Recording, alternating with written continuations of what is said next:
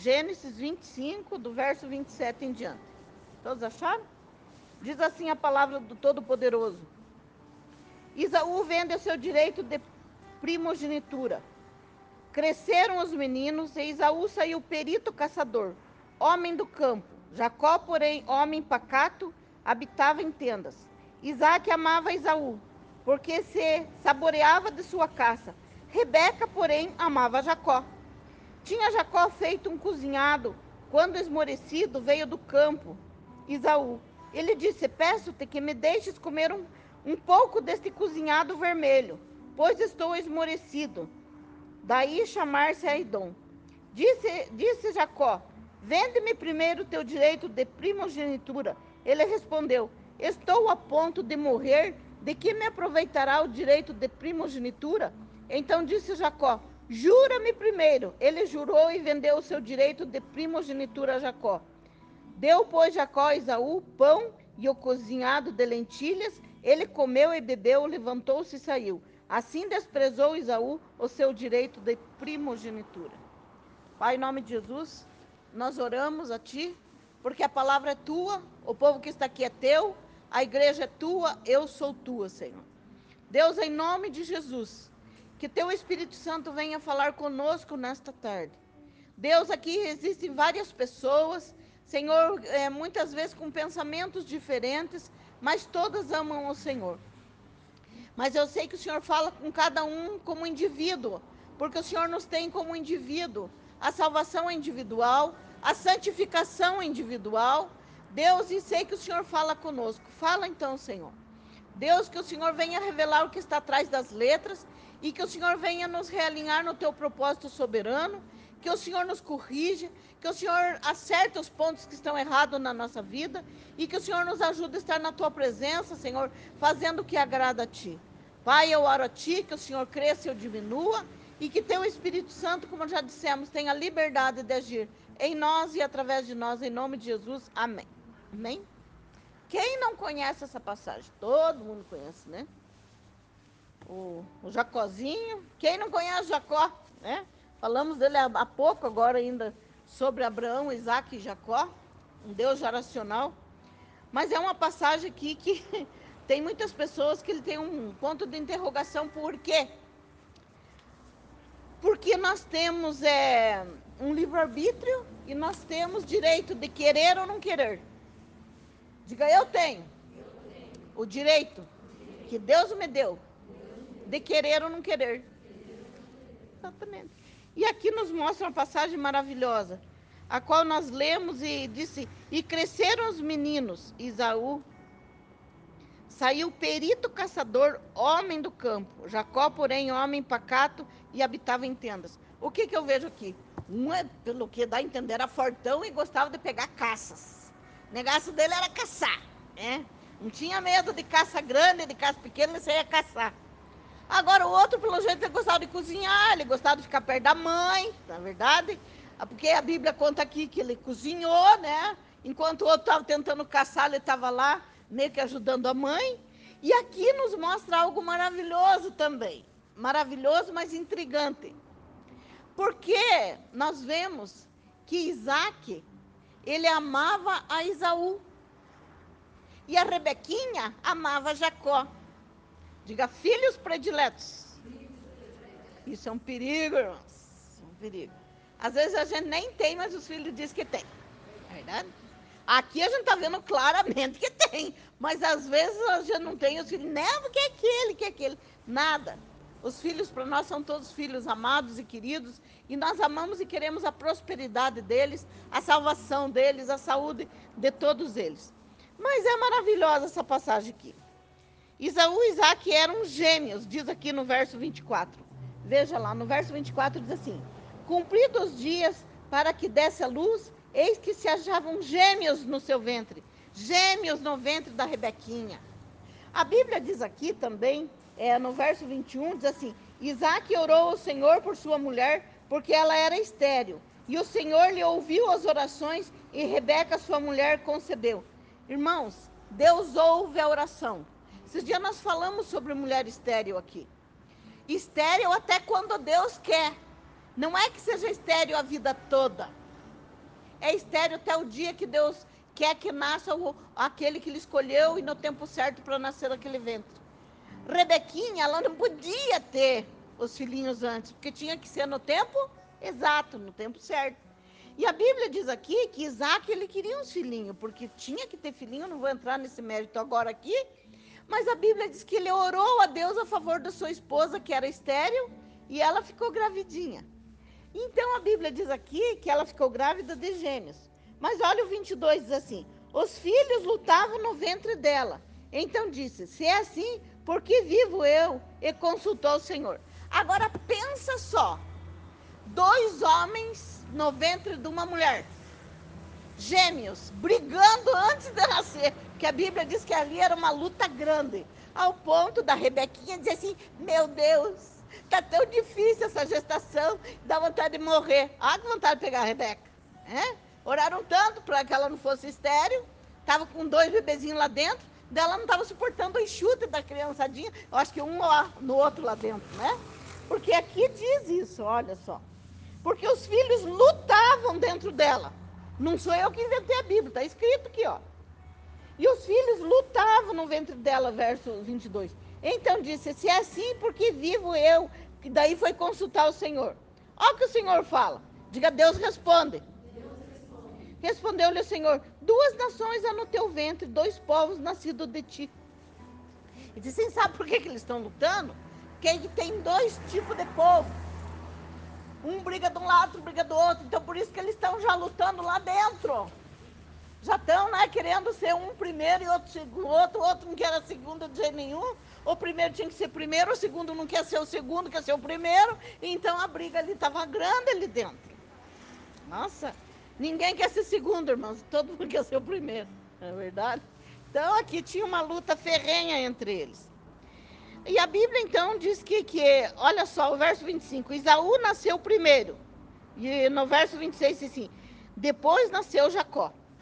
Veja lá.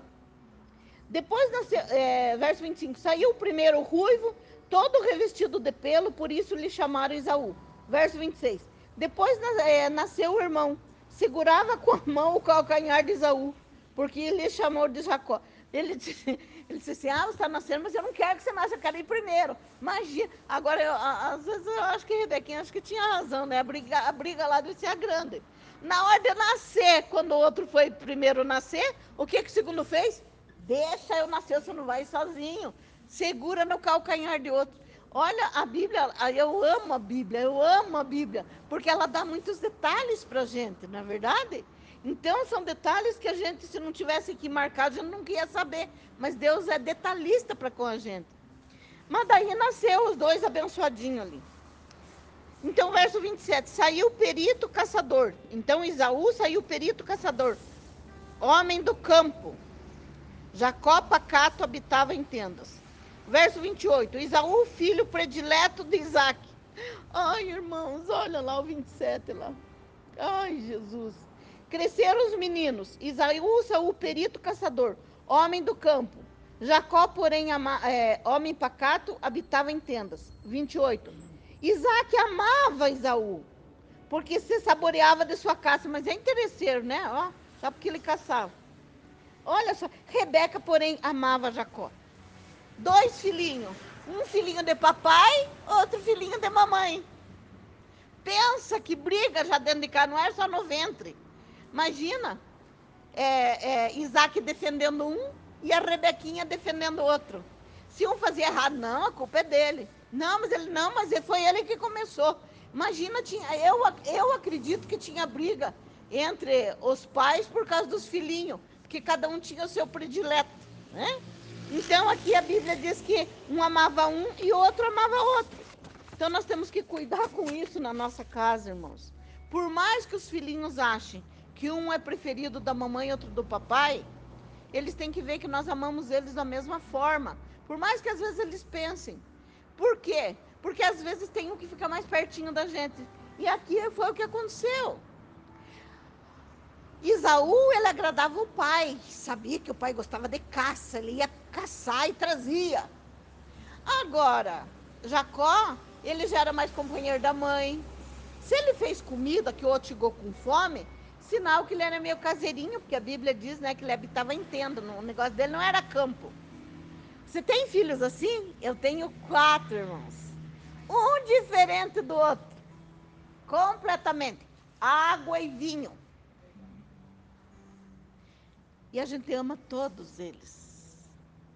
Um gosta de, quis estudar tal coisa, o outro outro. Um quis fazer tipo de curso assim, o outro outro. Um quis morar num lugar, o outro não gostou, veio embora. E é assim que acontece. Porque sempre tem, né? Aquele que gosta do vermelho e aquele que gosta do amarelo. Não tem assim na casa? É assim. Um gosta de tatuagem, que eu não gosto. Outro já, né? Um gosta, outro não gosta. Não é assim. Um gosta de uma coisa, outro gosta de outro. Agora você está dizendo, pastor, você está falando de tatuagem? Não, eu estou falando que nas nossas casas existe, não existe? Aquele um que defende a tatuagem, aquele outro diz que não é tão pecado, é? Aquele um que diz assim, mas está escrito na Bíblia, o outro diz bem assim, é, mas uh, esse aí era Velho Testamento, não tem assim? Então eles discutem, até tipo de roupa. Um gosta de roupa mais moderna, né? Outro já gosta de andar de terno, outro de tênis e outro de sapato. Não é assim na sua casa? Ah, mas é sim, irmãos, é assim. Quando você tem mais de três filhos, é assim. A qual eu digo para vocês, eu me arrependo muito de ter quatro filhos. Eu queria ter dez, vinte. E eu reclamo para o Senhor até hoje. Por que, que eu não tive no mínimo dez? E eu falo sempre para vocês isso, e eu não estou brincando, porque Jesus conhece o meu coração.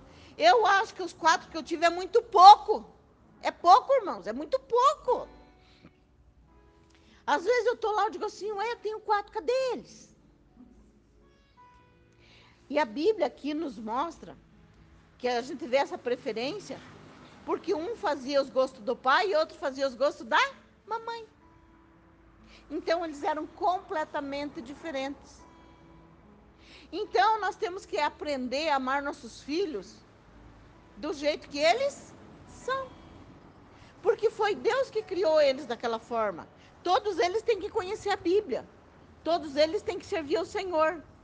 Mas você não vai exigir que todos eles venham de terno e gravata para a igreja. Eu fazia isso quando me converti, irmãos. Eu queria que minhas filhas fossem as perfeitas de dentro da igreja. Eu errei. Eu queria. Eu queria que elas fossem aquelas uma assim que nunca ninguém visse defeito nenhum. Irmãos, eles são seres humanos. Não é porque é filho de pastor que é pastorzinho. Eu quero que seja. Tem uma lá que eu acho que vai ser, né? Mas é Deus que vai colocar neles, não é o querer da gente. Não é verdade? Então, muitas vezes a gente quer uma coisa, mas Deus deu outra para eles. Não, não adianta a gente querer forçar eles a ser uma coisa que Deus não quer que eles sejam. É a mesma coisa uma faculdade, né? Ah, você quer que teu filho se forme em tal coisa, mas por que, que você não se formou? Você quer que ele faça? Deus colocou outra coisa no, no, no caminho dele para ele fazer, não é verdade? Às vezes ele, a gente quer que ele se forme naquilo que a gente gostaria. Mas por que, que a gente não fez isso? Não é o gosto deles. E às vezes a gente exige isso, não é bom para nós como mães. Né? Só tem um pai aqui né, hoje. Só tem, então é mães. Então a gente precisa entender para como educar nossos filhos, para como aconselhar nossos filhos. Porque sempre aquele que gosta de sapato vai dizer que o de tênis está errado. O de tênis vai dizer que o de sapato está errado. E você, a mãe, fica no meio. Não é verdade? Por isso que os dois não estavam lá dentro, né? Então você fica no meio dos dois. Só que os dois, Deus criou eles do jeito que eles são, e você tem que saber educá-los, você tem que saber aconselhá-los da maneira certa do Senhor.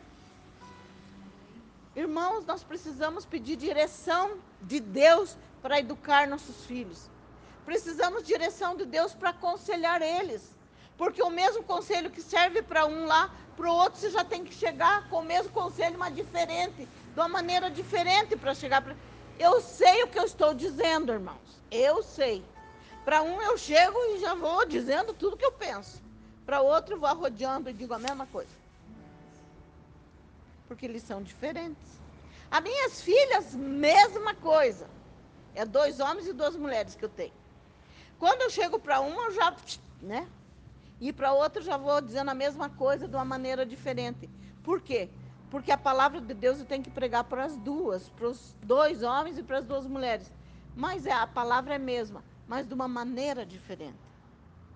Você já viu as pessoas dizer assim: ah, se eu fosse daquela igreja lá, não ia dar certo. Porque lá o pastor exige tal coisa lá que para mim não dava certo na mesma.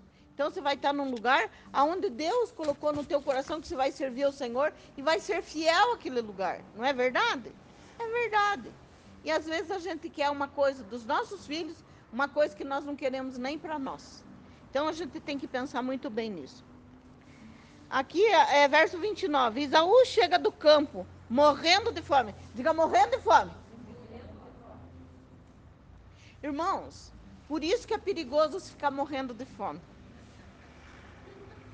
Porque se come qualquer coisa. Quando você não está morrendo de fome, você faz até uma saladinha, né? Quando está morrendo de fome, você chega lá, o primeiro pão que tiver na frente, você manda ver. Não sei se você é diferente que eu, eu sou. Que eu chego aqui da igreja, às vezes, eu já no carro estou dizendo, não aguento de fome. Às vezes não dá tempo de fazer um ovinho mexido. Vai no pão mesmo com manteiga porque ele está mais fácil, está na frente. E aqui o problema de Isaú foi que ele chegou morrendo de fome e ele não soube controlar o desejo da carne dele. Problema dele é que ele não soube controlar. Diga, eu preciso, eu preciso aprender, aprender a ter controle sobre as minhas vontades. As nossas vontades têm que ser crucificadas na cruz de Jesus Cristo. Porque às vezes, numa vontade terrível, a gente perde a unção que Deus nos deu, nós perdemos a bênção que Deus nos deu, e foi o caso de Isaú. Ele perdeu porque ele ficou muito tempo querendo caçar, ficou muito tempo no campo, e quando chegou, ele estava ultrapassado de fome. E e o que, que ele chegou em casa? Hum, você já chegou em casa com um cheirinho de comida. Hum, o que estão cozinhando aí? Ele chegou lá, olha só, Jacó fez aquele guisadinho de lentilha, cheiroso, que maravilhoso que tá. Porque a Bíblia diz que ele chegou lá e viu aquele guisadão vermelho de lentilha. Irmãos, é nesta hora, quando as nossas vontades, elas querem prevalecer, que a gente tem que dizer: Jesus, me ajuda, para que nesta minha vontade da minha carne eu não venha pecar contra o Senhor, eu não venha perder a benção que o Senhor me deu. Porque às vezes, numa ira, a gente fica irado por qualquer coisa, a gente diz o que não deve. É verdade? Porque a gente, né? Às vezes a gente é orgulhosa, a gente não aceita correção. É? E eu não vou dizer para vocês, eu digo dentro da minha casa da minha casa paterna, não dos meus filhos. Não que eles sejam perfeitos. Mas eu eu sou a mais nova da minha casa, mas Deus me colocou como chefe. E eu corrijo elas. Mas nem todas aceitam. Tem uma que é um carneirinho. Mas tem uma outra que é um lobinho. E eu não estou falando de outros, estou falando de dentro, dentro da minha casa. Porque são pessoas diferentes. Uma aceita a correção e outra não. E nós vamos ver ao decorrer do tempo aqui, os dois a mesma coisa. Isaú e Jacó a mesma coisa. Então nós precisamos, nós precisamos estar alerta, nós precisamos estar firmados em Cristo. Nós precisamos de dizer, ou melhor, entender que nós temos desejos que muitas vezes têm que ser colocados diante do Senhor para que nós venhamos a vencer para não sermos derrotados. Em nome de Jesus. Vou ler novamente. Isaú chega do campo, morrendo de fome, diz o verso 29. Por causa da fome, Isaú trocou a maior bênção que um filho poderia ter, que era a primogenitura, segundo a Bíblia. O direito de primogenitura dava ao filho mais velho o privilégio de herdar uma porção dobrada dos bens paternos depois que eles morressem também dava o direito de exercer o sacerdócio sobre a família. Olha quanto direito: porção dobrada de riqueza, o sacerdócio sobre a família. No caso de Isaú, por ser ele o primeiro neto de Abraão, A primogenitura ainda incluía o direito de ficar na genealogia direta de Jesus.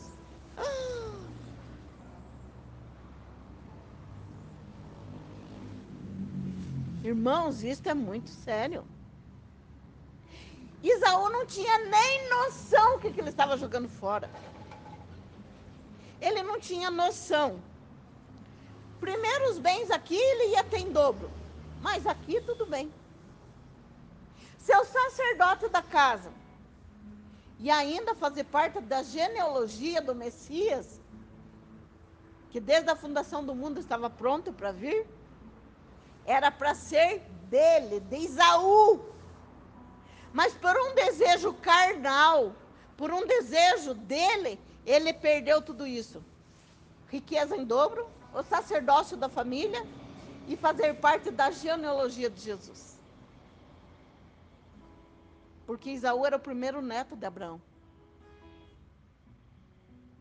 Então ele ia fazer parte da genealogia de Jesus. Mas por um leve momento que ele não soube crucificar a carne dele, ele perdeu tudo isso. Imagina fazer parte da genealogia de Jesus. Mas nós temos que tomar cuidado com isso. E eu vou dizer para vocês, e nós quantas vezes trocamos as bênçãos que o Senhor tem para nós por prazeres passageiros? Aqui era fome. Você diz assim, nós, causa de fome, faço jejum não sei quantas vezes por semana, fico não sei quanto tempo. Mas isso aqui é uma coisa. E os outros desejos das, da carne? E às vezes a gente perde a herança, a bênção de Deus, aquilo que Deus preparou só para você, como indivíduo, para mim como indivíduo. A gente perde por falta de vigilância. Porque a gente quer satisfazer aquilo que a carne está pedindo. Eu quero que você veja lá comigo em Hebreus capítulo 12. Hebreus capítulo 12. Se você quiser abrir, tudo bem. Se não quiser abrir, deixa que eu abro aqui. Hebreus capítulo 12, verso 16 e 17 diz bem assim. Nem haja algum impuro ou profano como foi Isaú, a qual por um repasto vendeu seu direito de é, primogenitura Pois sabeis também que posteriormente, querendo herdar a bênção, foi rejeitado, pois não achou lugar de arrependimento, embora com lágrimas o tivesse buscado. Misericórdia! Nem haja algum impuro ou profano, como foi Isaú. O que, que Deus chamou ele de profano? Nós já vamos ver isso como foi Israel, qual por um repasto vendeu o seu direito de primogenitura. Pois sabeis também que posteriormente, querendo herdar a bênção, depois que ele viu o erro que ele cometeu, ainda ele queria a bênção dele, irmãos. Querendo herdar a bênção, foi rejeitado, pois não achou lugar de arrependimento, embora com lágrimas o tivesse buscado. Às vezes nós podemos perder o que Deus tem para nós em minutos. A Bíblia diz aqui, irmãos, que Jacó, quando Isaú chegou, Jacó era bem esperto, irmãos. Bem pertinho ele. Ele era ligeiro. Quando Isaú chegou com fome, ele disse assim: Puxa, que cheiro gostoso. Estou quase morto, você me dá um pouquinho? Foi, Jacozinho. Tudo bem, pode comer quanto se quiser. Mas você me vende o teu direito de primogenitura? Irmãos, vou dizer uma coisa para você. Que tem gente que não valoriza o que Deus tem dado como indivíduo. Às vezes ele não dá valor para aquilo que Deus deu. Às vezes ele acha que é pequeno demais. Mas Deus só dá aquilo a qual pela qual ele nos deu existência. Ele não vai dar para um o que ele deu existência para que cumprisse aquele propósito dele. E às vezes a gente não dá valor. E aqui o que ele disse? Olha só a cara de pau dele. Perdão da palavra, Jesus. 31. Disse Jacó: Vende-me primeiro o teu direito de primogenitura. O que que respondeu Isaúzinho? Ele respondeu: Estou a ponto de morrer. De que me aproveitará o direito de primogenitura? Irmãos, tem pessoas que estão pensando só no momento. Ele não está pensando no futuro. Ele esquece que ele tem um futuro. Ele está pensando no presente. O que, que ele pensou? Ah, eu estou com fome agora. E se eu morro de fome? Que vai me servir esse direito de primogenitura? Irmãos, isso é muito perigoso. Para que, que me serve isso que Deus me deu? Para que, que vai me servir isso que Deus me deu? Foi isso que ele disse. Estou quase morto aqui, estou com fome. Pode, pode ficar com ele direitinho. Mas como Jacózinho era esperto, o que, que ele disse aqui, ó? Então disse Jacó: Jura-me primeiro. Ele jurou e vendeu o seu direito de primogenitura a Jacó. Jacó era ligeiro. O que que Jacó disse? Disse assim, ó, ah, você quer comer? Tudo bem, mas primeiro você vai jurar, fazer um juramento. Ele quebrou a aliança com Deus, Isaú. Ele jurou que estava dando o direito dele de primogenitura por irmão. Jacózinho é esperto, primeiro você vai jurar, depois você vai comer. Antes do juramento você não come nada. Deixa minha lentilha ali, o meu pãozinho fresco ali. Depois que você jurar, eu te dou. E aí foi o que aconteceu. Olha só. Ele jurou vendeu seu direito de primogenitura. Verso 34. Deu, pois, Jacó a Isaú o pão e o cozinhado de lentilhas. Ele comeu e bebeu, levantou-se e saiu. Assim, o que que diz lá? desprezou Isaú o seu direito de primogenitura. Muitas vezes nós estamos desprezando aquilo que Deus nos deu. Por qualquer coisa que esse mundo oferece. Desprezamos aquilo tão precioso que Deus nos deu por uma coisa tão passageira. Irmãos, a comida que Jacó deu para Isaú, ele nunca mais ia precisar comer? Era só até a próxima refeição, irmãos era uma matar o desejo dele por poucas horas. Com certeza, mais tarde ele ia querer comer de novo. Aí ele teve que se virar em cozinhar, pelo jeito que, né? Porque o Jacó já tinha o que ele queria, o direito de primogenitura. Mesmo que a Rebequinha, mesmo que o Jacózinho fosse fazer comida e, e Isaú comesse, o juramento já tinha feito. A primogenitura já não estava mais com ele, já estava com Jacó. Ele já tinha perdido.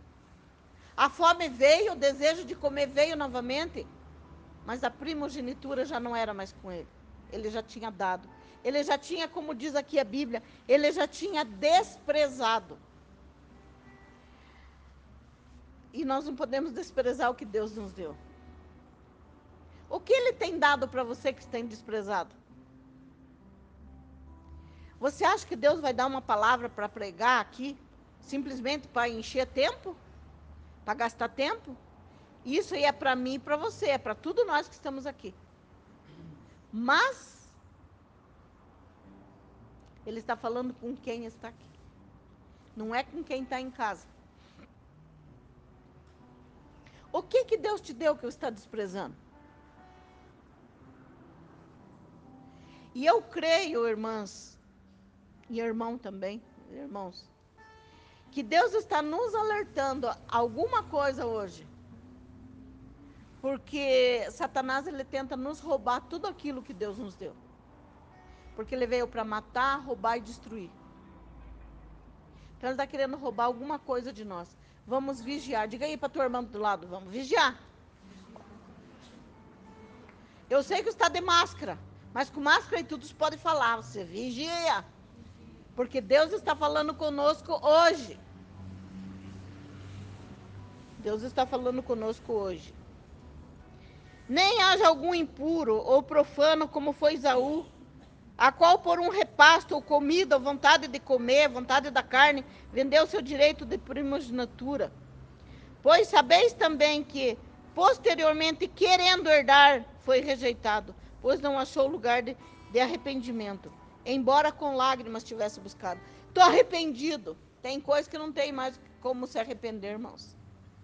A gente fez o troço errado e depois? Ai, mas eu estou arrependido depois, irmãos. Eu vou dizer um ditado que a Vilminha, né? Fala. O João não está aqui, teve que estar tá lá, né? Está com o esposo dela lá. Ela diz assim: Eu aprendi uma coisa, tia.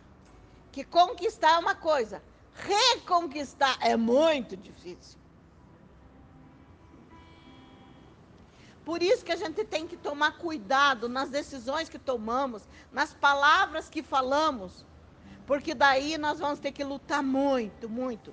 A Bíblia diz aqui, nesse caso aqui, a Bíblia diz que Isaú ele tentou de todas as formas. Ele viu o mal que ele tinha feito, o que ele tinha perdido, e a Bíblia diz que ele chorou amargamente. Mas daí não tinha mais como voltar atrás. Porque ele jurou, porque ele deu Deu na mão de outro a benção que Deus tinha dado para ele. Não dê a benção que Deus te deu na mão de outro, irmãos. Não dê. Não dê. Deus deu para você, segure. Está com fome, aguenta. O couro está pedindo alguma coisa e crucifica ele na cruz de Cristo. Às vezes a gente se ira, e eu não sou diferente de você. Não pense que eu sou uma pastorzinha que você vê aqui, ela só prega, lê a Bíblia e ora. Não, eu também não sou eu sou imperfeita. Eu também me iro. E eu tenho que tomar muito cuidado, irmãos. Porque Jesus ainda está tratando de mim. Ele começou uma boa obra, ele vai terminar. Eu estou em estado de santificação. Santificação é todo dia, todo dia, todo dia. Então eu tenho que tomar cuidado, não sei você. Mas quando eu fico brava, irmãos, sai de perto. E eu tenho que cuidar muito com o que eu digo, com o que eu falo, com o que eu faço. Porque na hora da ira a gente pode perder muitas coisas. Então Deus está falando com você? Amém. Comigo também. Não é só para quem ouve. O choro dele foi pela qual ele perdeu e não por ter pecado contra Deus, porque desprezou o que o Senhor deu para ele. O problema do choro de Isaú foi pelo que ele perdeu só. Não foi porque ele pecou contra Deus. Se ele tivesse dito assim, Deus, eu pequei contra o céu e contra ti. Não foi assim que Davi disse? Eu pequei contra o Senhor primeiro. Eu desprezei aquilo que o Senhor me deu. Mas o choro dele não foi porque ele pecou contra Deus. O choro dele foi porque ele perdeu aquilo que ia ficar de herança para Jacó. Então o choro dele não teve validade nenhuma. Por isso que esses dias eu disse para vocês que choro não me convence. Posso ver alguém se rolando chorando. Eu disse assim, a lágrima pode estar aí, mas vou saber se mudou o coração. Porque o coração é só Deus que vê. Não é verdade? Às vezes vira no avesso de chorar, mas não tem arrependimento lá dentro.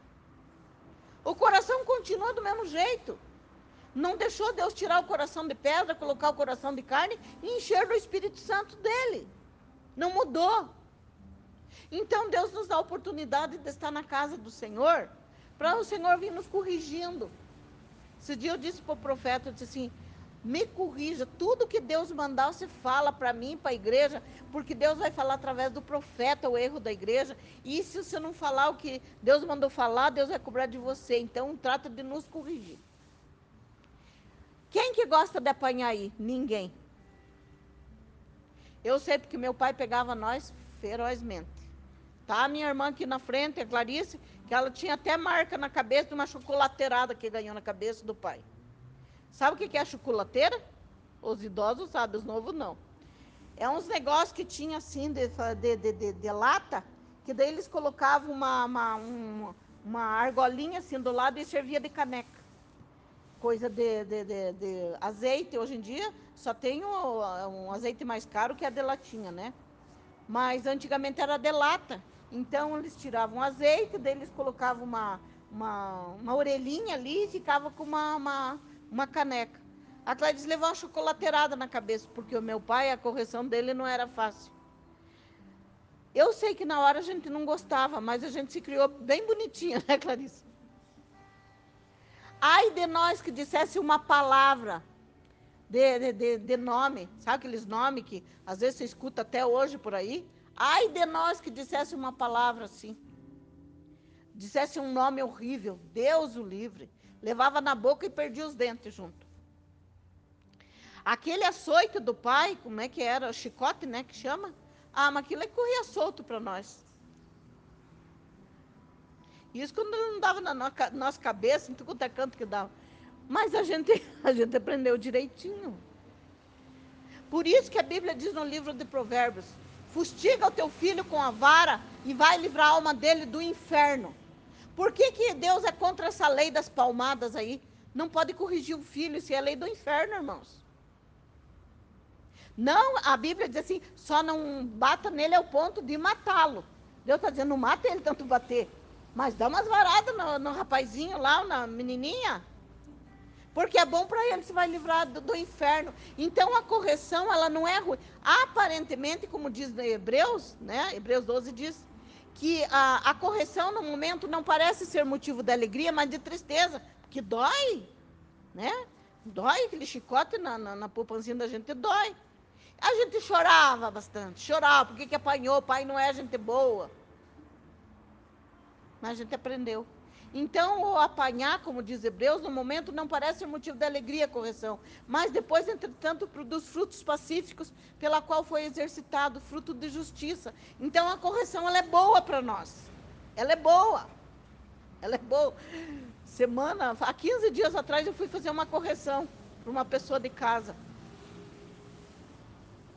E a Clarice estava junto, né?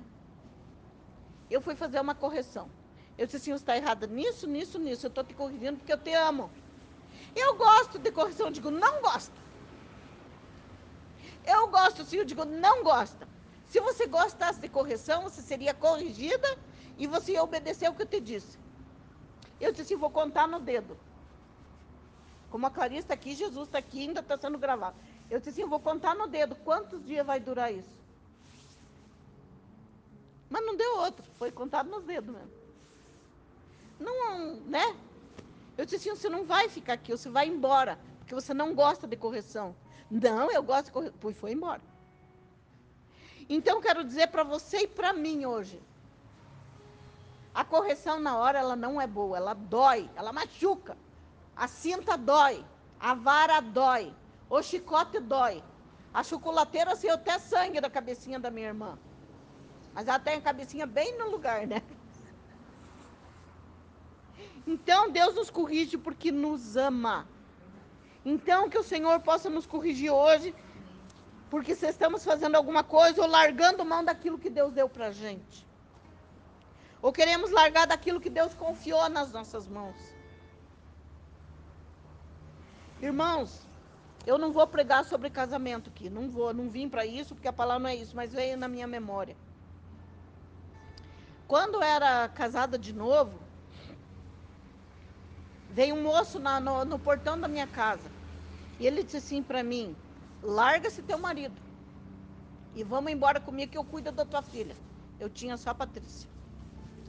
Larga desse teu marido e vai embora comigo porque eu cuido da tua filha. Esse homem que se casou, você pegou errado. O cara é pobre e feio e nem te cuida direito.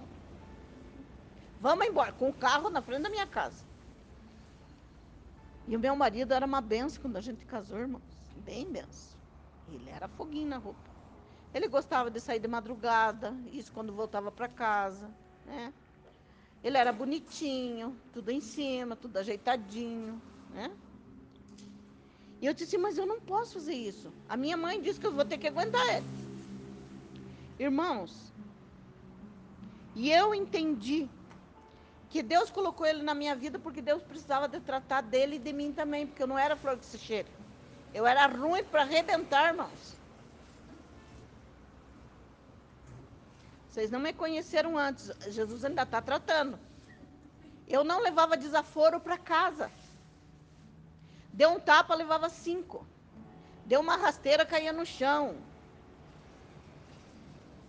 Eu não era gente fina, não, irmãos. Mas eu precisava de tratar. Já pensou se Deus me dá um marido bem bonzinho? Ah, eu surrava ele. Aí eu entendi que eu precisava de ser cuidada e tratada, e ele também. E Deus salvou nós dois.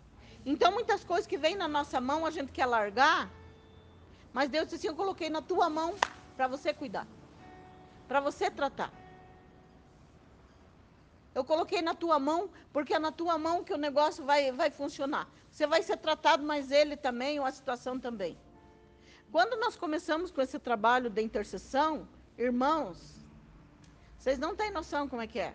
Faz 30 anos, vai fazer 31, faz 30 anos agora em março. No começo, elas diziam assim que eu não sabia o que estava fazendo, elas me davam ordem. Digo, Deus, não estou entendendo, o senhor me colocou como líder, agora elas vêm aqui quase me batem. E se eu largasse? Não teria feito 30 anos. Não é porque eu sou boa, não. Mas eu não podia largar um negócio só porque estava difícil. Diga, eu não posso largar. Não posso largar. Algo que Deus me deu. Só porque está difícil. A gente tem que ser vitorioso nesta área. E Deus quer nos ajudar nessa tarde. Em nome de Jesus. Gênesis 27, 34. Veja lá. 27, 34.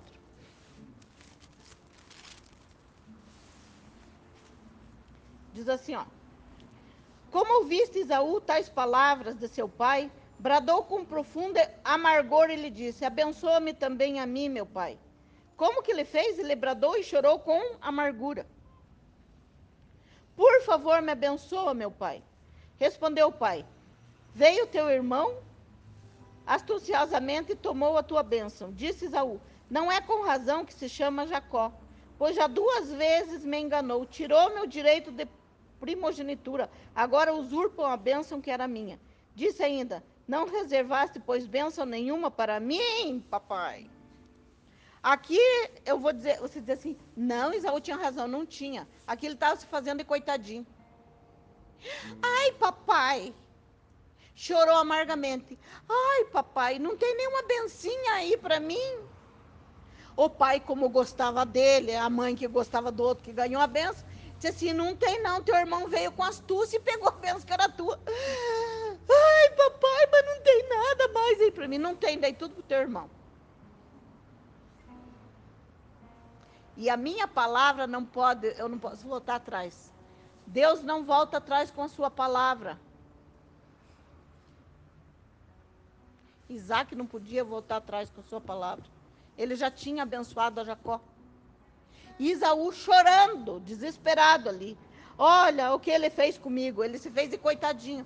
Agora eu pergunto para você, por essa palavra aqui. Jacó forçou Isaú vender o direito de primogenitura? Ele colocou uma faca lá e disse assim: se você não me vender, você morre. Não foi isso. Ele só disse assim: ó, ele aproveitou a oportunidade. Ele disse assim: escuta aqui. Já que você está com fome, eu tenho comida. Você quer? Quero. Então me vende teu direito de primogenitura. E ele foi esperto, como nós já falamos aqui. Agora jura e dá para mim esse direito. Depois tu dou de comer. E ele jurou. E na hora que foi de Isaac dar a bênção para os filhos antes de morrer, ele achou ainda que tinha direito, não tinha mais. Não tinha direito nenhum mais porque ele tinha tido uma atitude errada lá na frente. Ele tomou, ele tomou, ele foi precipitado lá na frente. E a Bíblia diz aqui que ele não, ele não teve mais como recuperar a bênção. Por quê? Porque já tinha sido ministrada na vida de Jacó. Mas duas vezes, pastora, duas vezes Isaú não vigiou.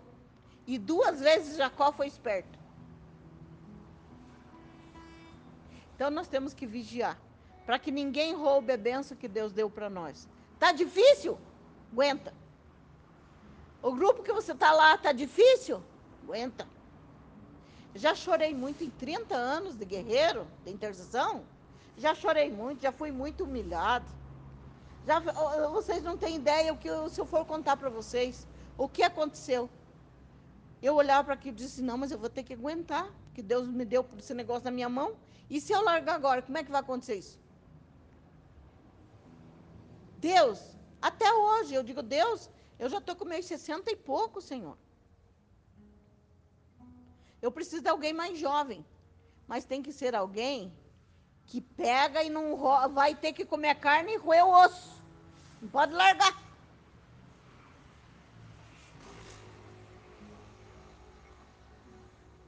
Porque as lutas vêm, independente se você é solteiro ou casado. Eu sempre digo para minha filha, né? Pergunto para ela se ela está escolhendo demais. Ela disse: Não, estou esperando o momento certo. Eu disse para ela, filha, tem dois preços a ser pago. Tem um preço para pagar quem é solteiro e tem um preço para pagar quem é casado. O preço de solteiro é falta de companhia, o preço de casado é se submeter àquela pessoa que se casou. Diga, tudo tem um preço. Tudo tem um preço. Tudo tem um preço para ser pago. E eu não sei Vou repetir novamente para vocês. Eu não sei porquê dessa palavra, mas que Deus nos ajude a não ser roubado. Que o Senhor nos ajude a perseverar e a não desistir daquilo que Deus nos deu. 27 e 34. Como ouviste Isaú tais palavras de seu pai, bradou com profundo amargor e lhe disse: Abençoa-me também a mim, meu pai. Verso 36.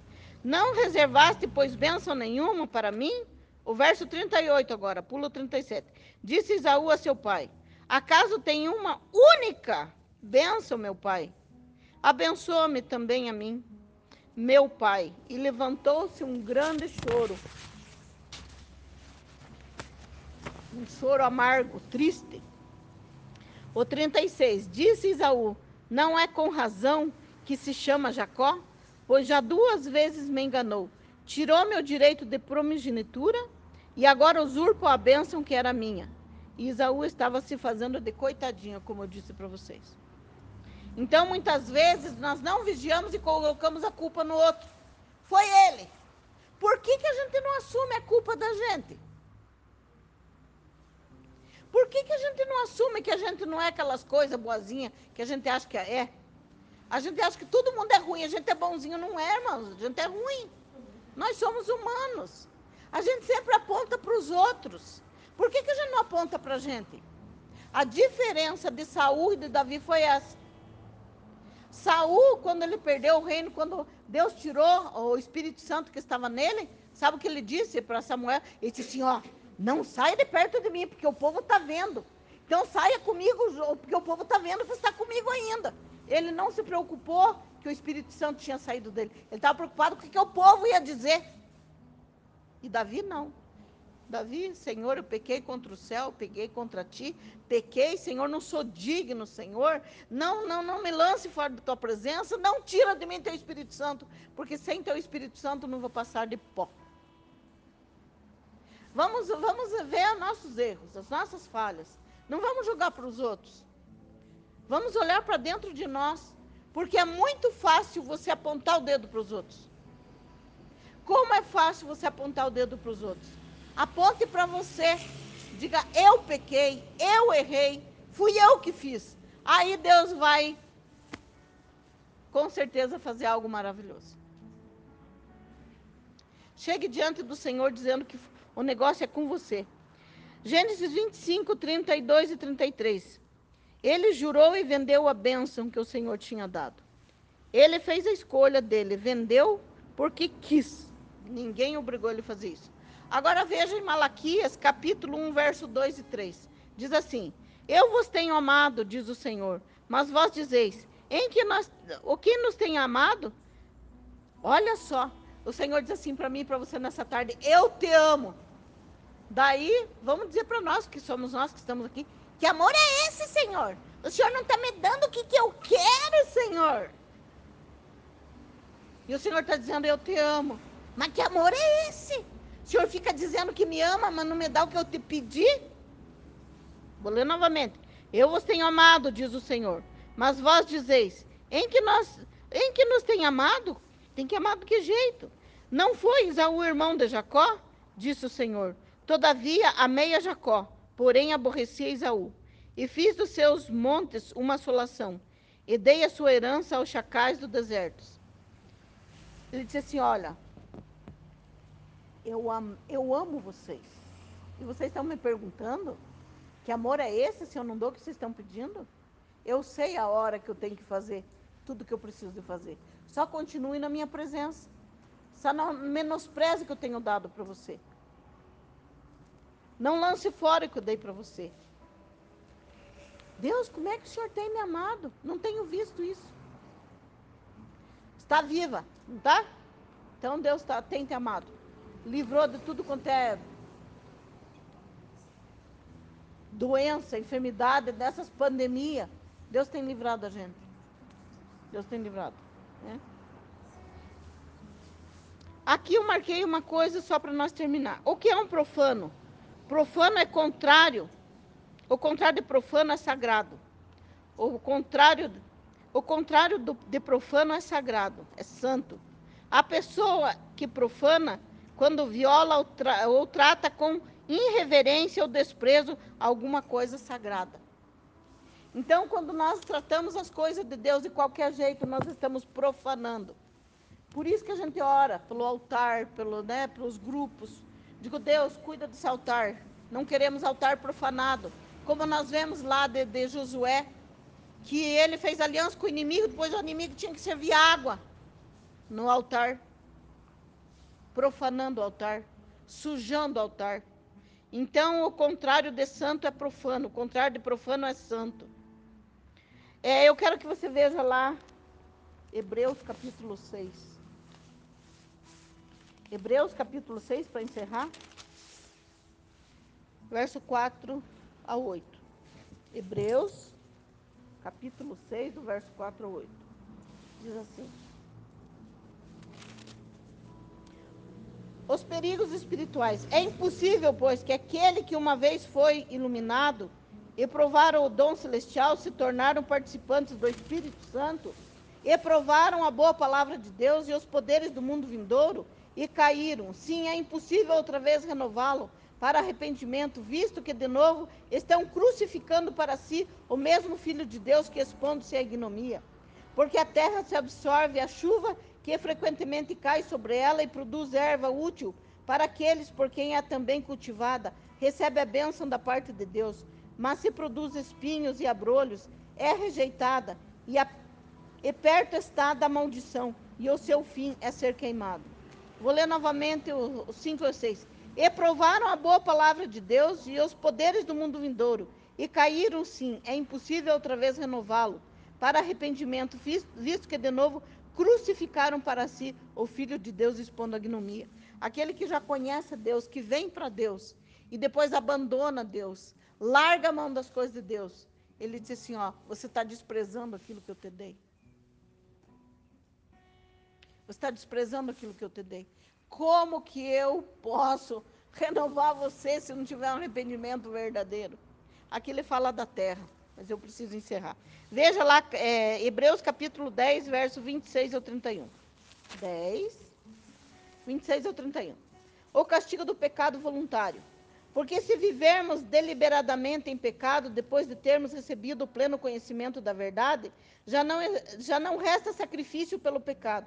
Pelo contrário, certa expectação horrível de juízo e fogo vingador, prestes a consumir os adversários sem misericórdia morre pelo depoimento de duas ou três pessoas, quem tiver rejeitado a lei de Moisés. De quanto mais severo o castigo, julgais vós será considerado digno aquele que calcou os pés do Filho de Deus e profanou o sangue da aliança, com o qual foi santificado, e ultrajou o Espírito da graça?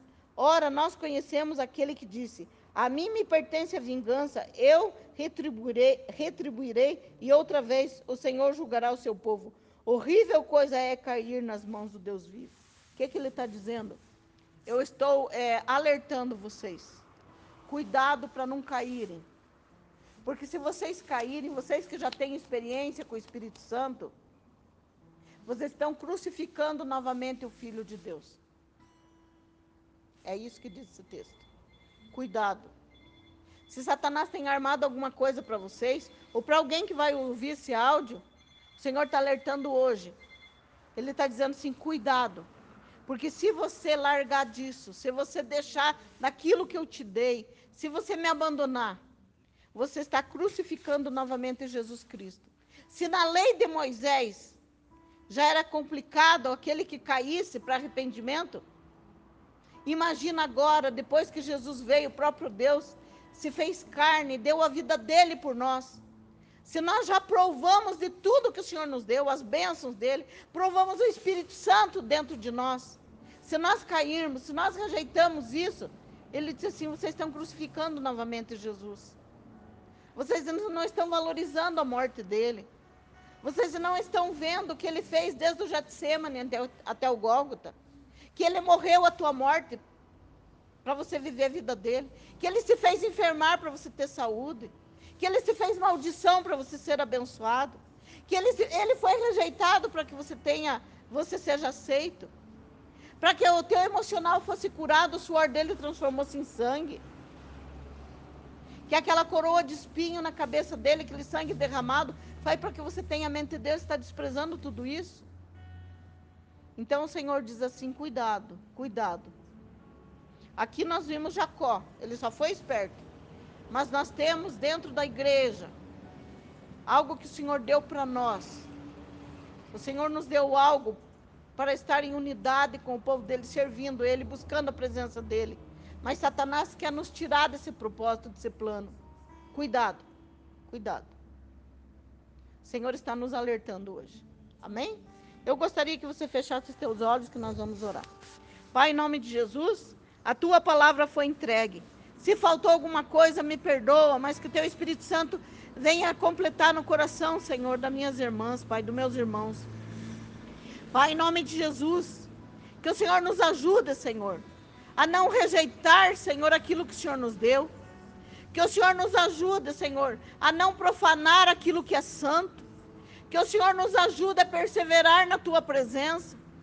Que o Senhor nos ajude a não cair, Senhor. Que o Senhor nos ajude, Senhor, porque precisamos de ti. Deus, que não venhamos ser roubados, Senhor. Que não venha ser tirado de nós aquilo que o Senhor nos deu com tanto amor. Que venhamos a valorizar o que o Senhor nos deu, Pai. Pai, em nome de Jesus, Senhor, em nome de Jesus, nos ajuda, Senhor, nos ajuda a perseverar até o fim, firmes em Ti, fiéis à Tua palavra, Senhor. Que não venhamos aceitar palavras distorcidas lá fora, Pai. Palavra de quem não tem o Teu Espírito Santo. Mas que venhamos aceitar a correção dentro da Tua casa.